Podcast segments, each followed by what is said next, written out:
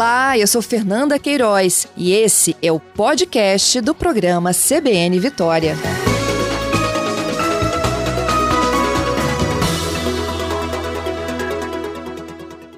Bom, eu queria começar essa nossa conversa sobre essas últimas recomendações do Ministério Público em relação ao novo protocolo de prevenção do coronavírus né, no, no sistema Transcol. A gente pode começar então pelo, pelo mais recente? Claro.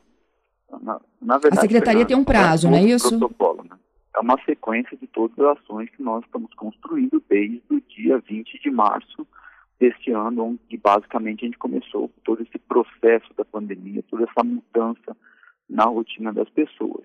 É, foi uma evolução, foi um aprendizado, claro, ninguém estava preparado para essa pandemia, é o que muitas vezes se passa a impressão de que nada foi feito e na verdade muita coisa foi feita.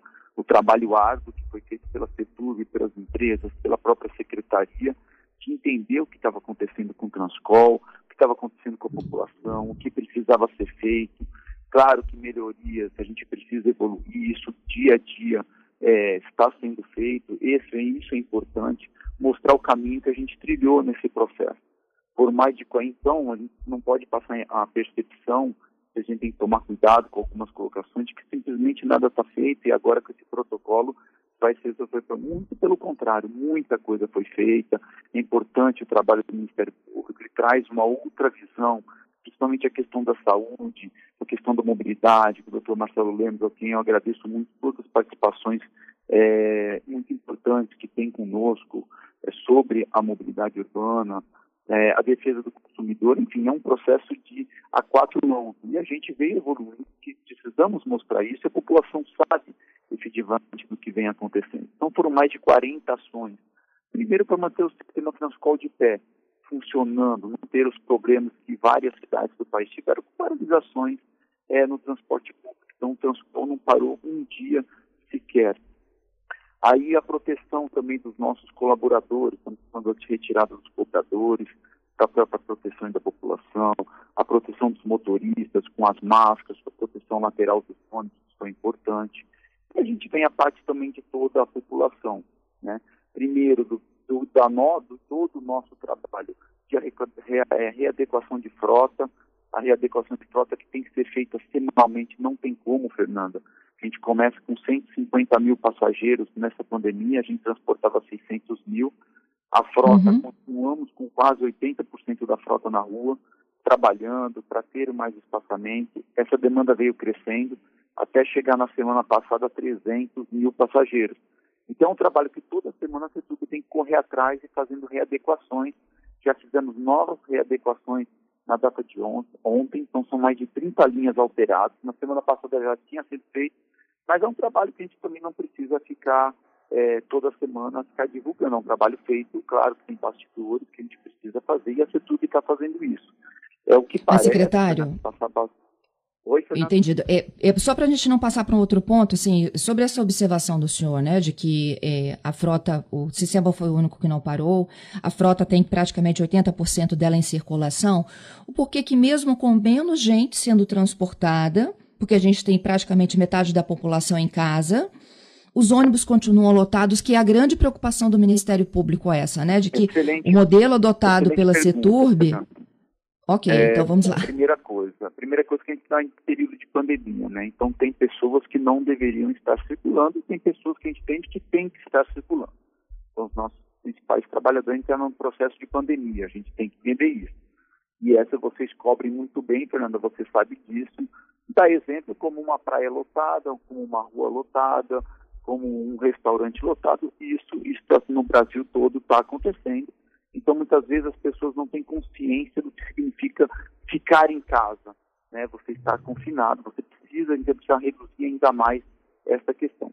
A segunda acontece é a questão de aglomeração. Então, existe um processo no Transcol que as pessoas têm que entender de educação, Fernando. Isso é verdade, é uma educação, eu chamo até de não é uma educação a pessoa assim, não, é uma educação social.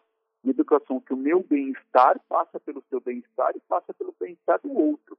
Então, eu usar máscara e eu ter distância conversando com você é uma questão de educação social. As pessoas têm que ter consciência disso. Então, a partir do momento que a gente deixa 80%, 90% da frota em linhas operando com 100% das viagens, por quê? Porque reduziu, reduziu o tempo de viagem dos ônibus, a gente consegue diminuir o tempo de um ônibus para o outro, a pessoa tem que ter consciência que se aquele ônibus está além do normal, de, que você admite como social estar com espaçamento, você não pode embarcar. Você não pode embarcar naquele ônibus. Então, do mesmo jeito que você mantém a fila num banco, você tem que manter a fila num terminal e você tem que manter a fila é, no ônibus. Você tem que manter o espaçamento do ônibus num ponto de ônibus. Essa é uma questão agora, é uma prerrogativa social que a gente tem que adotar em todas as nossas atividades. Não é somente se eu estou num banco, não é somente se eu estou no supermercado, mas significa se eu estou num ônibus também, se eu estou num terminal de ônibus também. Então, a primeira é essa questão da educação social. A outra, claro, é o nosso trabalho, é o trabalho de fiscalização, é esse trabalho que a gente vem fazendo. Só que a gente também a gente não pode simplesmente pela pessoa não embarque, você fecha a porta, você arranca com o ônibus. Então você tem uma questão social, uma questão de, de convivência neste ambiente e você não pode ser tão hostil, mas tem que ter uma questão de consciência. Nós distribuímos um milhão de máscaras. No terminal, vamos, por orientação, sugestão até do MP, agradecendo, vamos aumentar essa fiscalização nos terminais. Os ônibus não podem partir com gente em pé no terminal, não pode partir mais com gente com, sem máscara no terminal. Isso é uma determinação. O ônibus vai ficar parado, vai apresentar a população, para as pessoas terem consciência de, desse processo da pandemia. E mais, Fernando, é, e aí o que a gente vê? Nós temos, isso é importante, nós temos 20 mil viagens todos os dias, 300 mil pessoas hoje. Então, muitas vezes, você sabe que as pessoas acabam procurando aquelas linhas onde você tem um problema, onde aconteceu as pessoas tumultuaram, as pessoas entraram no ônibus, e aí acaba só aparecendo que todo o sistema está cheio, na verdade não é isso que está acontecendo. Então, nós estamos fazendo toda uma série de apurações, aonde acontece, a gente sabe os locais. Por exemplo, eu vou dar um exemplo.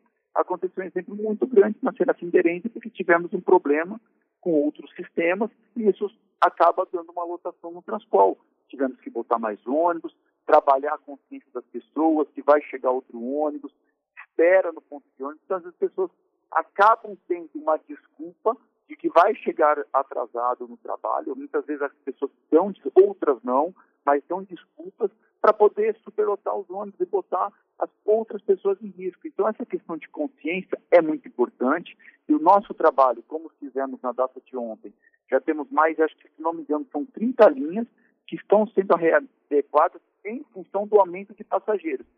Vai ser gradativo, toda semana vai acontecer, mas a gente precisa que as pessoas tenham consciência da gravidade da situação. E mais, é, as cidades passaram por Transcol, continuou transportando, implantamos as medidas, a CETUB vai reforçar a sinalização nos terminais, eu acabei de conversar com o presidente, vamos começar a implantar mais sinalização nos terminais, se a gente tivesse um processo onde o transporte público fosse o vilão desse processo, a cidade também não tinha entrado em nível moderado.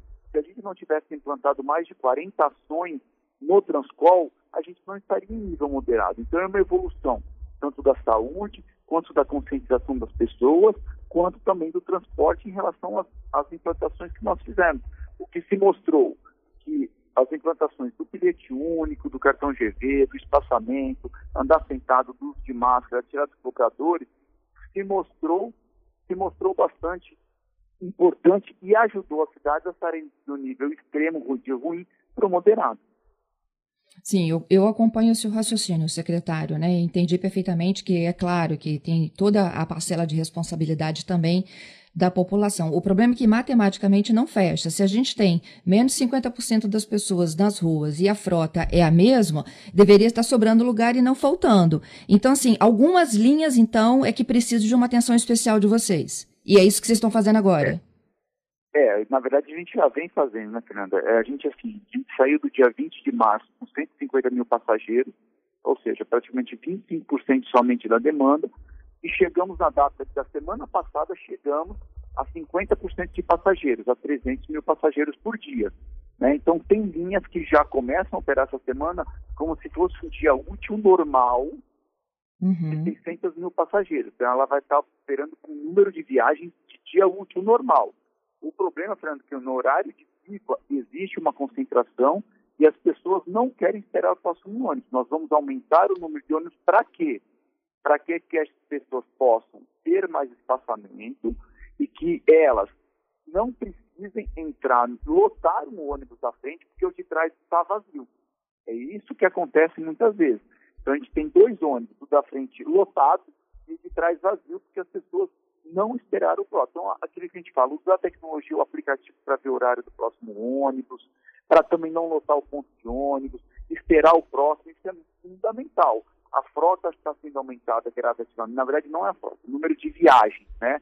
A gente hoje, sem trânsito, a gente consegue aumentar as viagens, fazer muito mais e reduzir o tempo de viagem e botar o ônibus reserva. Então, a gente está fazendo isso, mas não adianta a gente fazer nada disso. Não vai adiantar. Eu posso botar 10 ônibus a mais numa linha. Se o da frente as pessoas resolverem entrar de uma vez só naquele ônibus, os outros de trás que a gente botou, vão estar vazios. Então, a consciência é fundamental para que a gente possa, é, essa frota, esse ônibus, vão botar 100 pessoas, ele estiver lotado, ele poder estar distribuído em três ônibus com 30 pessoas cada. Esse é o ideal. Uhum. Vocês criaram, inclusive, um canal de denúncias da, da população. Alguns ouvintes me relataram alguns dias, inclusive, que esse canal não estava é, funcionando. Eu queria saber não, se está estabilizado. É uma verdade. Isso, é, isso, Fernando, a gente também deve comentar muitas inverdades no sistema. Eu não sei se as pessoas querem tumultuar, se as pessoas querem trazer isso para um viés político, mas às vezes a gente tem algumas inverdades, né? Então o canal continua. É está é, no aplicativo, o aplicativo Ônibus GV funciona. Nós implantamos a questão da, da denúncia da lotação e das máscaras, tanto que a maioria das alterações das linhas do transporte, do transporte estão sendo feitas, que foram feitas na data de ontem, estão sendo planejados há mais de uma semana de 10 dias que a CETUB vem fazendo, isso vem do, da denúncia do aplicativo. As linhas 507, 591, 518, as principais linhas do sistema. Então, esses têm sendo feitos por causa, até por causa dessa denúncia. Então, o canal continua funcionando sim. Então, eu, eu ia exatamente partir para essa pergunta. O senhor pode voltar, então, quais são as linhas que sofrem mais pressão e que os passageiros mais denunciam? Ah, a gente tem a 507, que ela é, vem da Serra para Vila Velha. A 591 é uma linha bastante pesada. É, 591 passa por onde? Gente... Oi? 591 passa por a onde? 591, ela, é, ela vem de Cariacica, ela sai de Campo Grande até para a Serra, ela corta Vitória toda. E tem a uhum. 518 sai da Serra e vai para Vila Velha, só que ela vai pela Feira Cinderente. Essa foi uma linha que nos deu muito problema em função das paralisações. Então, nesse período até de pandemia, a gente teve praticamente quase 40 dias de um sistema, do sistema de Vitória parado, né? Então, ela acabou superlotando, que é a pessoa da Feira Cinderense. Então são algumas linhas que a gente tem, a gente tem, e tem algumas linhas que elas não vêm da denúncia, mas a gente percebe onde as pessoas têm um menor grau de, de aceitação dessa questão da lotação. Por exemplo, as linhas que vêm de Terra Vermelha para o terminal de Vila Velha. Então são linhas que acabam vindo muito cheias. A gente tem, cara, claro, também assumimos, a gente tem uma, um problema do terminal de Itaparica que não está funcionando. O terminal de Vila Velha é um terminal pequeno para estar tá operando com dois, com dois, como dois terminais. A gente sabe que estamos fazendo todas as tratativas, mas tem alguns pontos, alguns bairros que a gente identifica onde a CETUB está trabalhando é, e a gente divulgou, vamos estar tá divulgando quais são essas linhas, que a gente fez um reforço delas para ir alertando a pessoa, espere o próximo ano. Então, algumas coisas em Terra Vermelha está acontecendo, alguns bairros de Cariacica também está acontecendo, e principalmente Serafinderense também. Entendo. É, tem alguns ouvintes aqui me pedindo ajudas em algumas outras linhas, entre elas a 819. É, segundo o Guilherme, ele mora em Central Carapina, é uma linha que está sempre muito pressionada. É, todo uhum. mundo trabalha, de fato, também é, é, geralmente é uma linha que é utilizada por trabalhadores.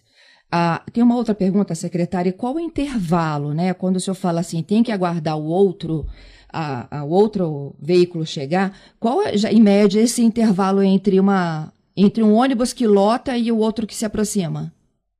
Ah, Fernanda, aí vai depender da linha. Então, assim, a gente tem intervalos a partir de 3 minutos, né? Então, por exemplo, uma 507 sai a cada 3, 4 minutos no terminal. Uma 591 uhum. sai de 5, 5 minutos. E os fiscais no terminal, se você tem muita fila, você ainda tem a, você ainda bota o ônibus reserva no meio, né? É difícil. Uhum. O Transcol tem 300 linhas, tem os headers que a gente chama, né? Intervalo entre linha, a frequência mais variada possível. Mas as principais é de 5 em 5 minutos, pelo menos em média, 5 em 5 minutos sai um ônibus de um terminal ou outro, né? A gente está falando, por exemplo, é, a 591 sai de Campo Grande e depois vai até Laranjeiras. Então, de Laranjeiras sai de 5 em 5, de Campo Grande sai de 5 em 5 minutos. E no horário de pico sai de 3 em 3. Então, a gente tem as mais 517, por exemplo, de 3 em 3 minutos. Então, já sai um ônibus e encosta outro. Aí é no dia a dia, assim, é, é difícil, são 300 linhas, né? O Transcol, a gente acha que não, Fernando, mas é importante falar o que é esse universo Transcol. São 20 mil viagens por, de ônibus por dia, 300 linhas no Transcol, são 9 milhões de quilômetros realizados todos os meses. Né? Então, é, o sistema não é pequeno, né? é um sistema bastante grande, né? É um sistema, é, a gente parece que a gente, ah, olha uma linha, você fala assim, ah, tem essa linha está lutada. Tá então, olhando, são 20 mil linhas que a gente olha, então a gente olha uma série de ocupações, então tem linha que tem muito cheia, linha que está muito vazia, então esse trabalho é diário, a CETUB e, Fernanda, tem, as pessoas têm que entender, está evoluindo, está entrando mais pessoas, está voltando comércio, sai comércio, entra shopping, sai shopping, muda o horário vai, vai das 10 da manhã, vai das 8 horas, começa às 5. Uhum. Então, realmente, para nós mais, a CETUB está preparada para isso, isso é importante. Dar respostas à população é importante, é, a, a equipe está trabalhando em campo, tá, a gente conhece, a gente conhece o sistema, sabe o que está acontecendo, são reuniões diárias, o próprio Ministério Público faz reuniões praticamente semanais com a gente para a gente poder dar essa resposta que a população precisa. Secretário, a pergunta do Gerson é muito pertinente. O senhor chegou até a passar por ela aqui agora, com a possibilidade do comércio, então, não trabalhar mais em dias alternados, né? Aquilo que é de é, assuntos ligados diretamente ao corpo e não, é, não seria a hora de voltar com 100% da frota? Na verdade, Fernanda, é o seguinte, o que está acontecendo? Nós fizemos um pedido é, no comitê é, de gestão né, dentro do governo, a Secretaria de Mobilidade, a gente fez um pedido. Fizemos um pedido junto, inclusive, ao Sindicato da Construção Civil, prontamente atendeu, de deslocar os horários de pico. Na verdade, nós estamos operando com 100% das viagens, né? A gente diz, muitas vezes, nos horários de pico, a gente está atingindo 100% do número de viagens como se a gente estivesse operando a frota, a frota total. Por que isso? A gente tem, tivemos motoristas afastados, nós retiramos os ônibus com ar-condicionado do sistema, mas a gente consegue atender quase 100% do número de viagens. Por quê? Porque não existe congestionamento. Então, a gente tem um dobro de tempo dos ônibus. Então, um ônibus que fazia duas viagens de uma hora, ele faz quatro. Então, nós estamos conseguindo fazer isso, conseguimos é, adequando a frota conforme vai aumentando toda a semana. Né? Então, está entrando as pessoas, alguns estão voltando das comorbidades, de afastamentos das doenças. Então, à medida que vai voltando, a gente consegue ir colocando a frota na rua. Então, é uma evolução, porque são os dois lados. A gente olha só o ponto de vista do comércio voltando, as pessoas voltando, mas eu também preciso que essas pessoas que estavam doentes no sistema, os motoristas, voltem. Nós trabalhamos também com pessoas de carne e osso, que têm suas famílias, que têm suas doenças, têm suas comorbidades, têm mais de 60 anos e que também sofreram com o processo da pandemia. Então, à medida que a gente consegue ter a mão de obra é, voltando, a gente consegue botar a frota. Mas o mais importante é que a gente conseguiu, com a redução do trânsito, atender melhor com a mesma frota que a gente tinha. Então, essa adequação vai sendo feita. E essa questão, por exemplo, até do shopping, foi um pedido nosso.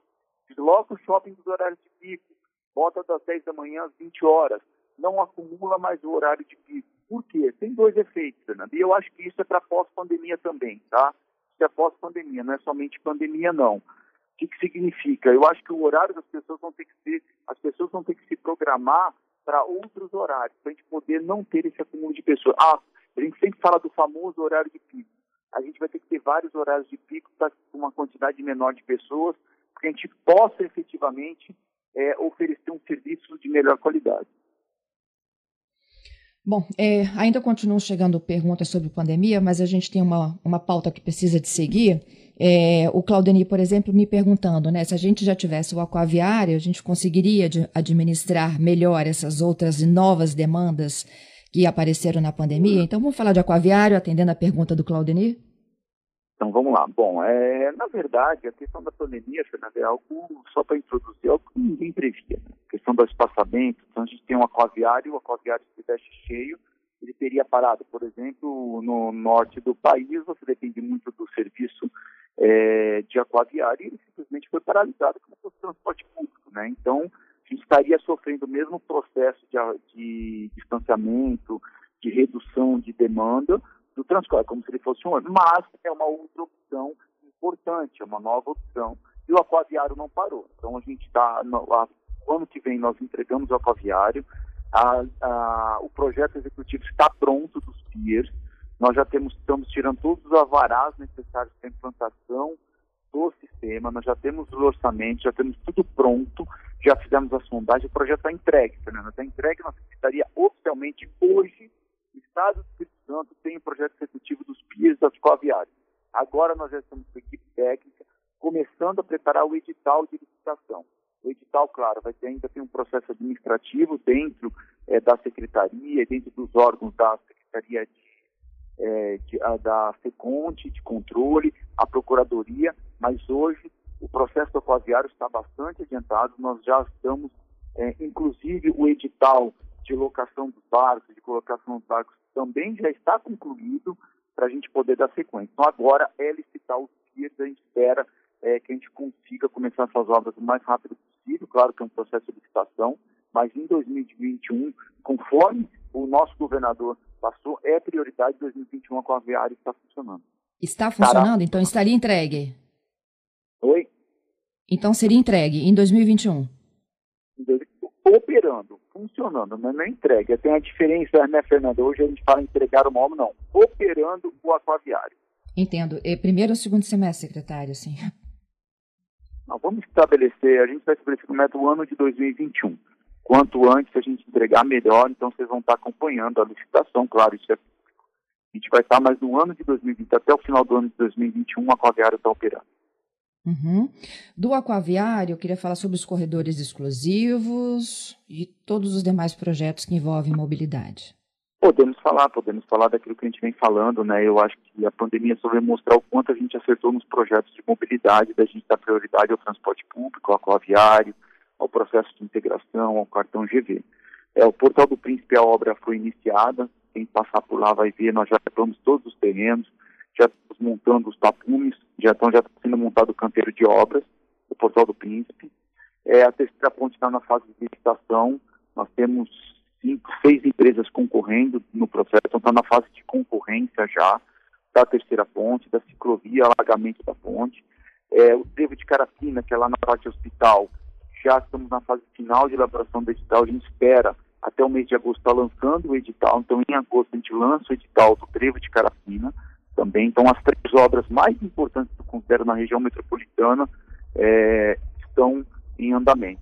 Em relação às faixas exclusivas, essa é uma, é uma, foi um estudo que nós fizemos ao longo da pandemia. A pandemia mostrou para a gente que a Prefeitura de Vitória, a linha verde, foi um projeto extremamente acertado. Então, a implantação, a Prefeitura é, realmente acertou no projeto de implantação da linha verde. Ela trouxe muitos benefícios né, para toda a população. Por quê? Porque ela hoje está comprovada com a questão da pandemia. Com a redução do trânsito, nós fizemos uma série de pesquisas, Fernanda, em função da integração hum. com Vitória, a gente precisava acompanhar, entender o que estava acontecendo no, no sistema de transporte, então nós fizemos uma avaliação. A reta da Penha, Júnior Monteiro, nos horários de pico, tem velocidade, velocidade média do transporte público em torno de 10 a 12 km por hora e na pandemia constatou-se linhas, a gente chegou a 25, 26 km por hora, a gente mais do que dobrou a velocidade média dessas linhas. Isso é velocidade média de faixa exclusiva, é velocidade média de corredor exclusivo de ônibus. Então, o que mostra que nós, como a Prefeitura de Vitória fez, usando muito a linha verde como um exemplo fantástico disso, o mundo inteiro e o Brasil está partindo para esse lado. Com pouco dinheiro, com pouco investimento, a gente pode dobrar a velocidade do transporte público a gente pode, com a mesma frota, do, é, melhorar em 25, 30% o atendimento à população. Estou falando um pós-pandemia. Então, é fundamental que as prefeituras tenham essa sensibilidade e comecem, porque essa é uma questão de prefeitura, né, sinalização, e possam estar junto com o Estado, e a gente apoiando, fazer a implantação, espalhar a faixa exclusiva, além de ciclovias, de faixas, ter as faixas exclusivas espalhadas em Vitória, na Serra, Cariacica, esse é o nosso desejo está comprovado é, matematicamente, é, cientificamente, nós temos todos os dados de linhas em função da pandemia, independente da pandemia, todos os estudos foram feitos da importância de priorizar o transporte tanto na velocidade, aí estamos falando do ponto de vista de benefício para a população, que reduz o tempo de viagem, você oferece mais lugares nos ônibus, pode dar mais espaçamento aí já em relação à pandemia, então é benefício para toda a população e passa mais confiabilidade no transporte público, as pessoas podem é, usar melhor o transporte público, melhorando, inclusive aí é o nosso trabalho de melhorar a frota, melhorar a acessibilidade, melhorar a integração, é, ampliar o bilhete único metropolitano, enfim, aí é o trabalho é, da Secretaria de Mobilidade, das empresas de ônibus, das prefeituras, é, da CETUB, da melhoria do transporte para toda a população. Tá, mas é, hoje a gente não tem é, a linha verde na reta da Penha nem na Geraldo Monteiro. Não, ainda não tem, mas é, é, o, que a gente constatou também, Fernanda, é, só tem em Camburi, né? Tem um trechinho Isso. na Santos Neves, Desembargador tem, Santos ela tem Neves. em Camburi. E a gente, tem a, a gente tem a comprovação de que quando você, a linha verde, de um lado, o ônibus está com velocidade de 20, 22 por hora, do outro lado de Camburi, a velocidade despenca, né? Por quê? Porque a linha verde, ela é eficiente, ela mostrou ser eficiente, a gente pôde comprovar isso. O importante da linha verde, Fernanda, é que não seja, ela não, não consegue ser feita por trecho. Por quê? Uma linha do Transcol é muito grande. É trechos pequenos, eu digo. Ela é muito grande. Para a gente ganhar essa produtividade, a gente tem que fazer longos trechos de linha verde, para que eu possa aumentar muito a velocidade do ônibus, e aí sim, no trajeto dele todo, você acaba ganhando muita velocidade, né? Acaba diminuindo muito tempo de viagem. E aí a gente consegue fazer um trabalho é, acaba ganhando essa produtividade no transporte. Então você vê, hoje, em Vitória, o trecho Fernando Ferrari, que é o mais, assim, praticamente todas as linhas do Transcol passam por esse trecho. É, Fernando Ferrari, Reta da Penha, César Ilau, Avenida Vitória, Jorano, Princesa Isabel, Jorano Monteiro e Centro, é, é, onde você é um trecho bastante posição onde a gente tem velocidades abaixo de 12 km por hora. E a linha verde, ela realmente, ela, ela traz um benefício, porque na na BR você tem congestionamentos menores porque você é uma rodovia. Na Civite é uma avenida que já foi alargada, na Lindeberg ela também foi alargada, e você não tem poucos pontos de congestionamento. Mas Vitória, claro, a gente não tem como alargar, é uma ilha, ela é bastante estreita, mas isso mostrou para a gente que o projeto da linha verde em Camburi foi bastante acertado, vem efetivamente do que tem de mais moderno que o mundo está implantando Inclusive, tem pesquisa, as pessoas podem olhar, é, pela primeira vez em Nova York, o ônibus está aumentando passageiros em relação ao metrô. Questão de espaçamento, questão é, de você estar tá, é, com os ônibus abertos, de faixas exclusivas, enfim, a gente consegue trazer muito mais qualidade quando você dá prioridade ao transporte então, é, o senhor citou alguns trechos que de fato a gente consegue imaginar aqui, né, durante a entrevista, a implementação da linha verde. Mas em outros, por exemplo, o centro de Vitória é uma situação muito difícil de se implementar, não? Porque você vai comprimir o resto todo. Na verdade, não, né, Fernanda? A gente está falando o seguinte: uma coisa é o ônibus em detrimento do carro, primeira coisa. Vai restringir uhum. o carro? Vai restringir o carro. A gente precisa priorizar aonde você transporta maior número de pessoas eu transporto 30% das pessoas de carro e 70% das pessoas de ônibus, 60%, uhum. 40%. Então eu transporto mais pessoas que precisam ter uma melhor qualidade de transporte público. Segundo, você consegue fazer um trabalho com a Princesa Isabel. A Princesa Isabel ela é subdimensionada. É uma via que você consegue, por exemplo, passar a linha verde nela e deixar o Monteiro com o carro. Porque ela é uma via que você não tem grandes, você não tem comércio, você pode desenvolvê-la melhor, você tem espaço para ela. Ela não é uma via que eu digo, ela é muito importante, mas não tanto quanto a João Monteiro. Então você pode deixar, por exemplo, estou dando um exemplo, tá, Fernanda? Não é isso, não, a João Monteiro pode ficar para o automóvel e a Isabel para o ônibus. Eu estou falando assim, de experiência própria de ter estudado. Tá? Mas isso é um trabalho que tem que ser feito com a prefeitura. Estou aí dando meu, meu palpite como técnico da área, como estudioso, como minha equipe vem estudando isso. Mas como percep por percepção própria. Então, por exemplo, a Princesa Isabel pode ser usada, ela tem largura e a, Princesa, e a João Monteiro pode ficar somente para automóvel. Então, são algumas alternativas no ser. Claro, você tem um problema no correio, você tem que dimensionar um semáforo, vai ter que fazer uma conversão à esquerda direta, como na reta da Penha tem conversão direta à direita para o ônibus, mais para o ônibus, com a Santos Neves, que se mostrou uma solução acertada, que foi feita lá atrás ainda, é, na prefeitura do prefeito João Cosa, enfim, que foi quando da abertura do Cauê. Então tem algumas ações que precisam ser feitas junto com a prefeitura para que a gente possa implantar a linha verde aí como um todo claro, que aí se for um desejo, aí a prefeitura, é uma ação da prefeitura, mas a gente vai estar apoiando essa, essa iniciativa. Então, é, eu acho até que para ficar claro aqui para os nossos ouvintes, para a gente não, não é, ser cobrada depois pela implementação, essa é uma é, percepção da Secretaria de Pesquisas durante a pandemia que estão sendo sugeridas as, a, a, essas novas é, estratégias para as prefeituras. Cabe à prefeitura isso. decidir onde ela vai colocar a linha verde, faixa exclusiva, isso, não é isso? Isso é, é isso. Então, assim, a gente fez os estudos, a gente vem acompanhando outras cidades, o mundo da pandemia, o que vem acontecendo no mundo, o que se mostrou, e com os estudos feitos durante a pandemia, a análise em todo o rastreamento de frota por velocidade, mostrou-se que, e comparando a linha verde que foi feita em Camburi, que a Prefeitura de Vitória, quando implantou a linha verde, implantou um excelente projeto e a linha verde, ela é, a faixa exclusiva da linha verde é a solução hoje para cidades com baixo custo, onde você não praticamente faz uma sinalização horizontal e vertical, você tem um benefício extremamente grande para a população. Isso eu não estou falando somente de Vitória, estou falando dos estudos, da análise feitas no Brasil e no mundo neste período de pandemia. Uhum. Eu estou ao vivo, gente, com o secretário de Estado de Mobilidade, Fábio Damasceno. A gente está a três minutinhos do repórter CBN, então vamos para as últimas perguntas. Secretário, terminal de Taparica? Terminal de Taparica, estamos lá em DR fazendo a cobertura, a gente espera até o final do ano estar tá entregando. É, você não sabe quanto isso nos, agonia, porque não é fácil para a CETUB operar o terminal de Vila Velha com o terminal de Itaparima.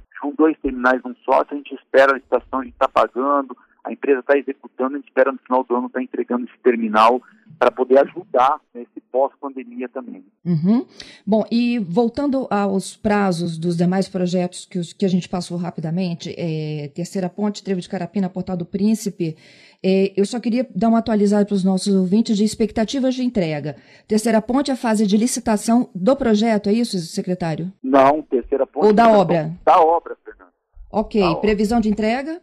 A entrega da obra são, na verdade, elas são 30 meses após o início, é, a assinatura do contrato, né? Então ela é a previsão total, mas a, a terceira ponte a gente vai conseguir entregar em, em, pedaços, né? Então você faz o trecho Vitória Vila Velha, depois entrega o Vila Velha Vitória, mas a previsão total de entrega é em torno de 30 meses, 30 a 36 meses que é a entrega total dela. E o contrato será assinado ainda esse período de pandemia? E eu acredito que sim, Fernando. A gente acabando a licitação, eu, eu espero estar assinando o contrato ainda esse ano, para início das obras, do mais tardar no ano que vem. É, e o trevo de Carapina? Já começou a entrega da obra o ano que vem. Até okay, o final do ano dois... que vem, Príncipe entregue. Uhum. E o trevo de Carapina? Carapina estamos licitando, ainda não dá para dizer, mas é uma obra para em torno de, de 18 a 24 meses a entrega do trecho de, do trevo de Carapina mas também é uma obra que pode ser entregue por etapas. Né? Então, a gente está prevendo já, por exemplo, o alargamento do, do da reta do aeroporto para três faixas, com a operação em três faixas no trevo, a gente consegue entregar bem antes. Então, isso tudo a gente vai estar tá mostrando à medida que a obra for evoluindo. Então, a gente não depende tanto da obra de aço, a gente consegue é, trazer já o benefício para a população em pouco tempo de obra. Tá certo. Eu queria te agradecer mais uma vez, viu, secretário, pela disponibilidade agradeço, conosco. Fernanda, mais uma oportunidade de dizer assim que a Secretaria, a CETUB, o governo, o governador Renato Casagrande, as empresas de onde estão empenhando muito nesse trabalho de pandemia e pós-pandemia. Que a gente possa oferecer o melhor serviço para a população, pedir a compreensão da população, que a população realmente utilize de forma mais consciente o transporte público, que a gente possa realmente passar por esse período é, de pandemia da melhor forma possível, que nós estamos preparando um novo estado, um novo transporte, é, não só na pandemia, no pós-pandemia, tá? com todas as obras, toda a população do estado de Espírito Santo, principalmente na região metropolitana. Bom dia para o senhor, bom trabalho. Obrigado, Fernando. Um abraço, um bom dia a todos os ouvintes.